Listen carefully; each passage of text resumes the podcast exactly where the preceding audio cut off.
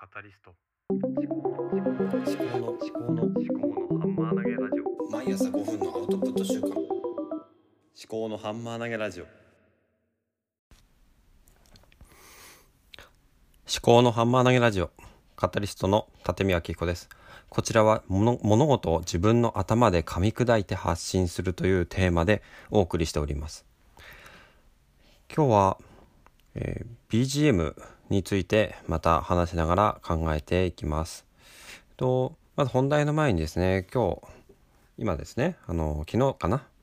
視点という教養っていう深井龍之介さんと野村貴文さんの共著ですね。あのポッドキャスト第3回ジャパンポッドキャストアワーズベストナレッジ賞受賞あスコープリベラルアーツで世界をか見る目が変わる、まあ、帯の方には待望の書籍化ということで書いてありますね。えー史上初の時代を生きる私たちが思考 OS をアップデートするためのヒント。こちらの本が昨日届きまして、まだ読めてはいないんですけれども、まあ、ちょっと、ちょっとね、最初2、3ページだけ読んだぐらいですね。えーで、まあ、リベラルアーツっていうのは、まあ、自由七課ということで、自由人に、として生きるための必須科目ということですね。古代のえーギリギリシャでしたかね、えーあローマ時代。ギリシャローマ時代ですね。の理念で。で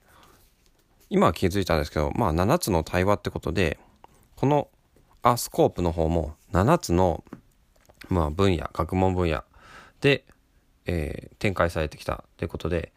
自由7課と、えー7つの学問っていうことでちょっと似てるんだなと思ったところですね。はい。でまあちょっとこれから読んでいってまたね感想とかツイッターに上げたりとか、まあ、この場でお話ししたりとかできればいいのかなとは思うんですね。はい。で今日の本題なんですけれどもまあまあ BGM についてまた考えているっていうことですよね。そのマインドシェアをだいぶまあ占めている。BGM について考えることが。でそれはまあどういうことかというとこの、まあ、思考のハンマー投げラジオね Spotify が、えー買収したアンカーというアプリを使って、えー配信をしているんですけれども BGM を、まあ、アンカーの機能で、まあ、結構簡単につけることもできるんですね。でアンカーがもともと用意している BGM をつけることもできるしあとは自分で購入した BGM をつけることもできる。またあの外外部音源をアップロードすることもできるのでえアンカーで直接録音しないでとなんだ？他のアプリで録音してでオーディオ編集ソフトで BGM をつけてアップロードするっていうやり方もあるんですね。で現状私はアンカーの機能を使ってで音源をオーディオストックで購入してそれをアンカーにあのアップロードしておいてこうやって収録をした後に BGM をあのアンカーって収録した後に、うん、BGM を追加するっていうのがあるのですぐ追加しているんですねちなみに今現在話をしている本編の部分については BGM は今のところつけていなくてこの本編が終わった後のえーまあ終わりの挨拶みたいなところについて BGM を追加しています。でなんでまあ今この BGM を追加したかっていうとまあそこで、ま、場面が切り替わるっていうことを分かった方がまあリスナーにとってもいいしまあ私自身にとっても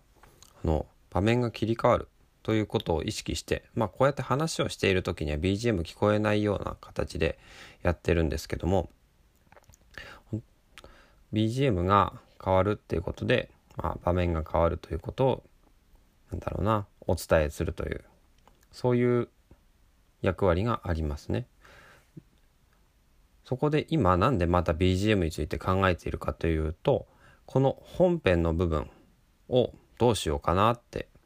まあなんとなくずっと考えているわけですね。なんでこんなに考えてしまうのかっていうことですよね。別に本編に BGM なくてもいいじゃんって思うんですが、うん、今考えながらちょっと話していきますがまず一つとしては、まあ、BGM があった方がまあかっこいいということですかね。かっこいいっていうのは本当に見た目の話えー表面的な話で本質ではないんですけれども、うん、まあ結構自己満足的なところがありますよね。こうやって自分で話したポッドキャストって後から話を自分で聞くことが結構あるんですけどもその時にまあ自分が単純に BGM を聞いて、まあ気持ちいいっていうふうに思うそういうふうにしたいだけなのかもしれないですね。あとはもう一つは、まあ、BGM をつけることで私のこの拙い話の、うん、をオブラートにくるんでもらうっていうことですかね。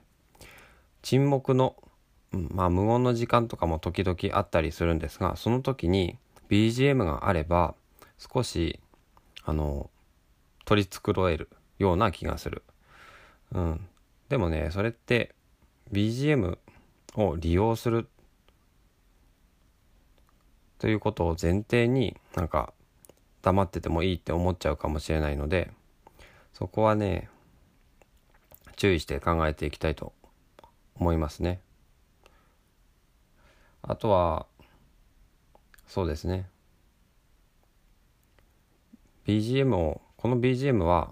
あこの番組だっていうふうに刷り込みをするということも考えられるんですがどっちかといえばねやっぱり本編はもう素で生の声でいきたいそれをまあこの条件というか制約条件というんですかねにしていきたいなと思ってます。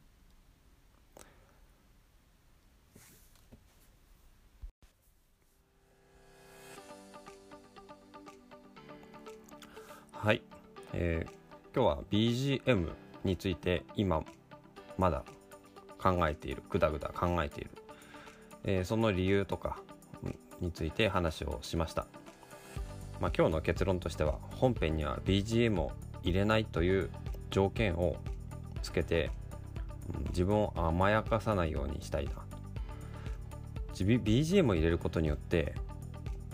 話の拙さとかをちょっと取り繕えるような気がするんですがそれってそれってね本当に私が求めていることなのか？という、うん、そういう疑問が湧き出てきたわけですね。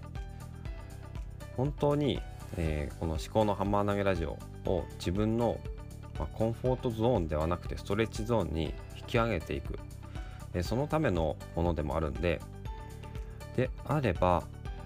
BGM でこう取り繕うということを私は私のこのポッドキャストでは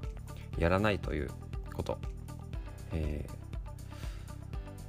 BGM については、まあ、このポッドキャストではちょっとねすがるということになってしまう。そんな気がするので、まあ自分をもうちょっとこう高めていきたいということであれば BGM にすがるのはやめようと。これね私個人の話なんで別に他の誰が BGM を入れていてもそれは何とも思わないんですけども BGM の効果っていうのはやっぱりこう表面的なものを取り繕えるしのまあいい意味ですよ。あとはこの雑音とかもちょっとこう緩和してくれるですね。ノイズですね。そういう効果があるんでやっぱ BGM っていうのはすごく魅力的ではあるんですけども私は、うん、やっぱり迷ったけれどもあえて本編の部分では BGM を使わないということを、えーこの場でちょっとね宣言したいと思います。じゃあ、まあ、今日もねこういう話で取り留めもないようなことをお話ししましたが最後までお聞きいただきましてありがとうございました。番組への感想は「ハッシュタグ思考のハマ思考のハンマー投げラジオ」をつけて、えーツイートください。お相手は肩書き考え中の立見明子でした。ではまた。